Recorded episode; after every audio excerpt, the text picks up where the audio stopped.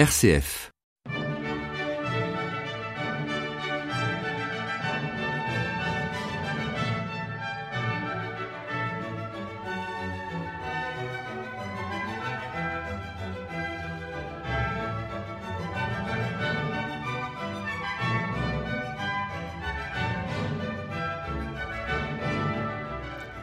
Chers amis de RCF, heureux de vous retrouver pour cette émission de la Clé des Champs.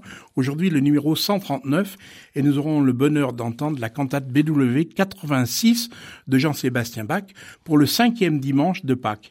Mais pour ouvrir cette émission, je vous propose le prélude des fugues en La mineur, BW 551 de Jean-Sébastien Bach. Il est dans la ligne des préludes et fugues analogues de ceux de Buxtehude que Bach venait de visiter. Un prélude avec un flux régulier de double croche, une première fugue légère légère et désinvolte, un interlude, une forme de récitatif et une deuxième fugue, elle, beaucoup plus développée, et enfin une péroraison. Et c'est Michel Chapuis qui joue l'orgue Andersen de l'église Notre Sauveur de Copenhague.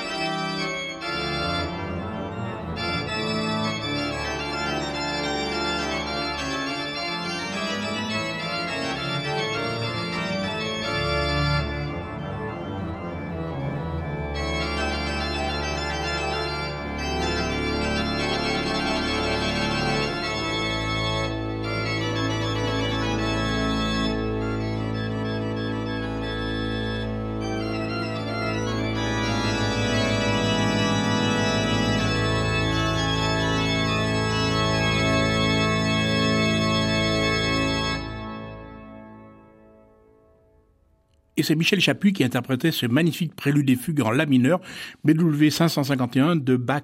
Michel Chapuis qui nous a quittés il n'y a pas très longtemps, un peu plus d'un an, et qui était un grand spécialiste de la musique française baroque, mais aussi de Jean-Sébastien Bach, puisqu'il a enregistré une intégrale.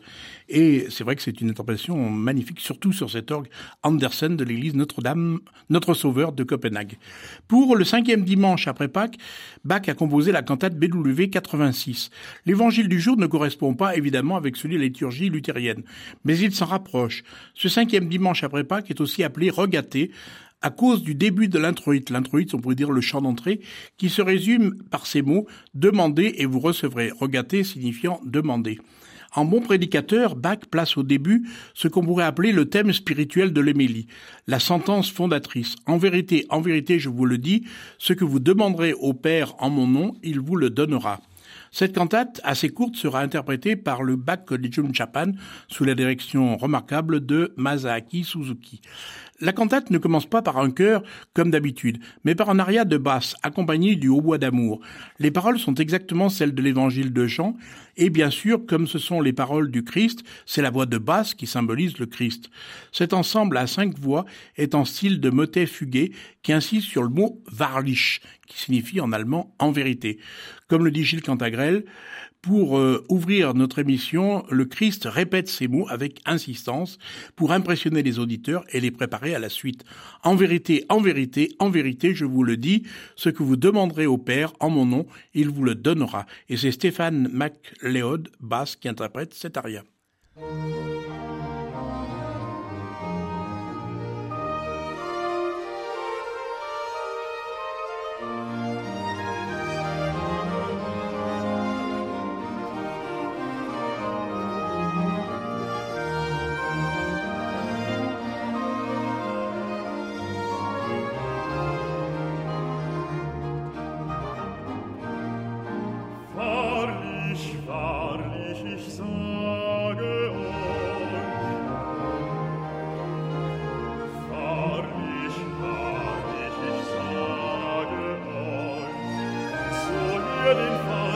etwas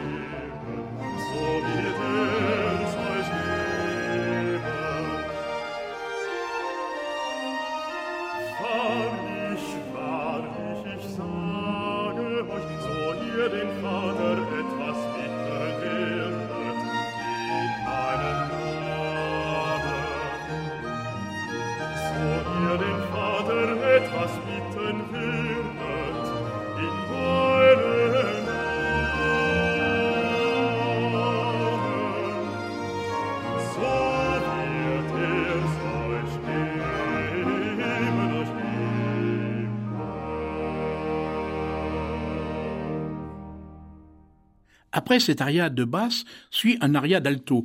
C'est un changement radical, on pourrait dire, et cette fois nous sommes dans le style italien. La ritournelle est un brillant solo de violon, chargé d'arabesques volubiles et d'accords brisés. L'expression est une confiance joyeuse en même temps que sereine. Parfois la ligne mélodique est assombrie de chromatisme, et le chromatisme dans la période baroque évoque souvent la douleur et la souffrance. Je cueillerai donc des roses, même si les épines me piquent, car j'ai l'assurance que mes prières et mes supplications toucheront Dieu au cœur. Et c'est Robin Blaise qui interprète cette pièce, et Robin Blaise est évidemment un haut de contre.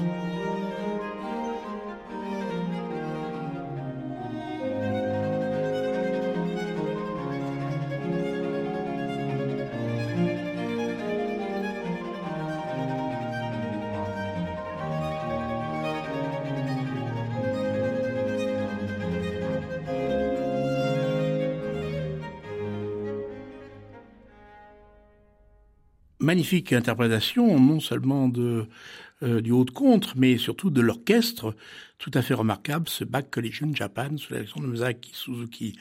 Et ensuite, Bach place ici un choral, l'un des plus anciens de la Réforme, puisqu'il date de 1530 comme Erzumir, Sprich Gott's Sohn. Venez ici à moi, dit le Fils de Dieu. Son auteur est Georg Grunwald et il avait intitulé son poème Un chant chrétien beau et nouveau. Ici, c'est un cantus firmus, c'est-à-dire une mélodie en valeur longue, chantée par le soprano. Bach réserve la polyphénie, en effet, pour la conclusion de la cantate que nous écouterons tout à l'heure. Et ce que le Dieu éternellement bon a promis par sa parole, ce qu'il a juré par son nom, il le tient et le donne assurément. Et c'est Yukari Ninoshita, soprano, qui interprète cet aria.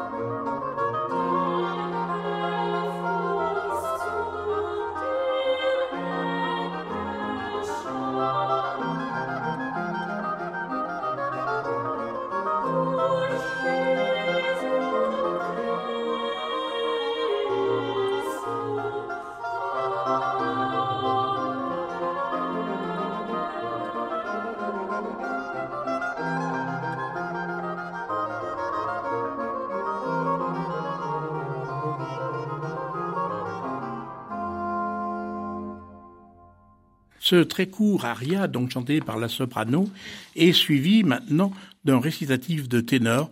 Dieu ne fait pas comme le monde, qui promet beaucoup et tient peu, car ce qu'il promet doit s'accomplir pour que l'on puisse voir son plaisir et sa joie.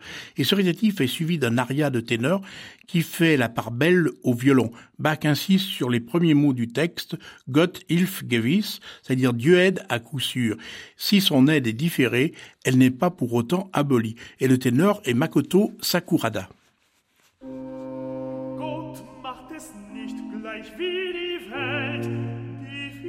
Viel verspricht und wenig hält. Denn was er zusagt, muss geschehen, dass man daran kann seine Lust und Freude sehen.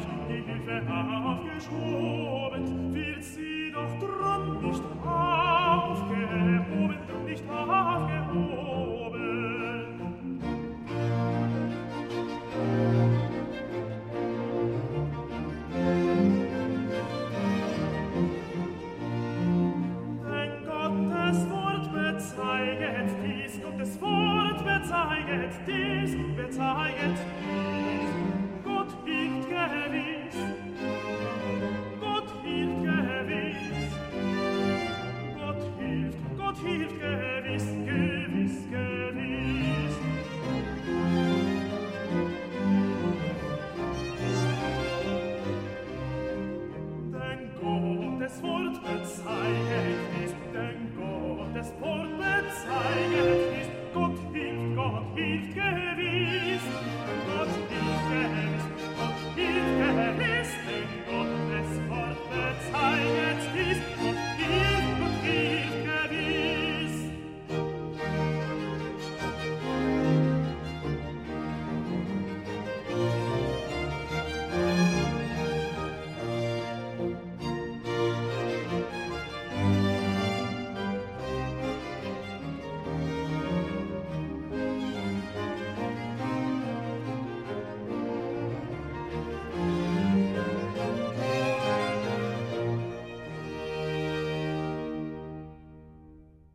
Magnifique interprétation de ce ténor dans cette cantate BW 86 de Jean-Sébastien Bach. Et la cantate, évidemment, se termine par un choral, qui est cette fois la troisième strophe du choral qu'on a entendu tout à l'heure. Ce choral comporte 14 strophes. Es ist das Heil uns, comme air, le salut nous est venu, le thème ici est la justification par la foi, un thème cher à Luther. L'espérance attend le bon moment, l'accomplissement de la parole de Dieu. Si cela doit se produire pour notre joie, Dieu établit à une certaine date, il sait bien quand ce sera le moment favorable. Et c'est le bac Collegium Japan sous la direction de Masaki Suzuki.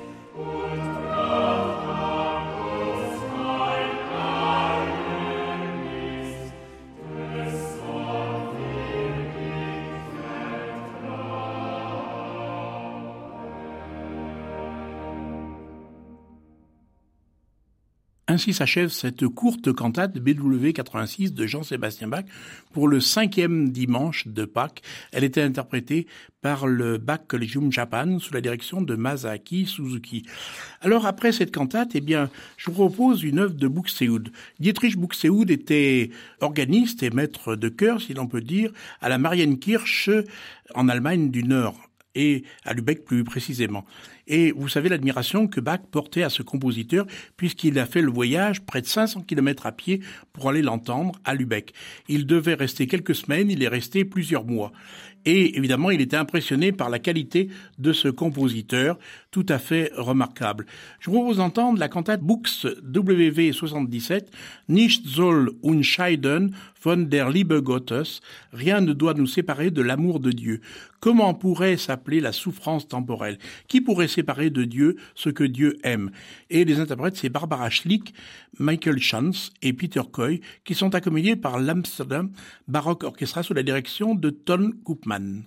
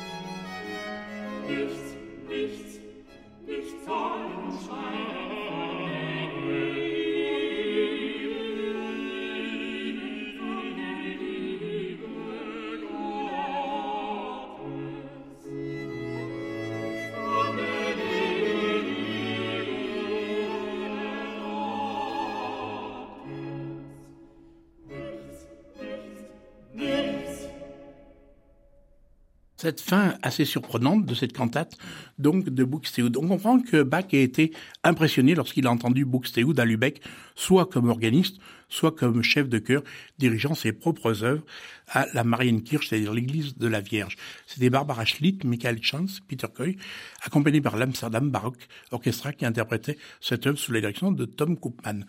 Dans le même esprit que la cantate de Bach, voici un joli psaume de Johannes Brahms, le psaume 13, le plus 27.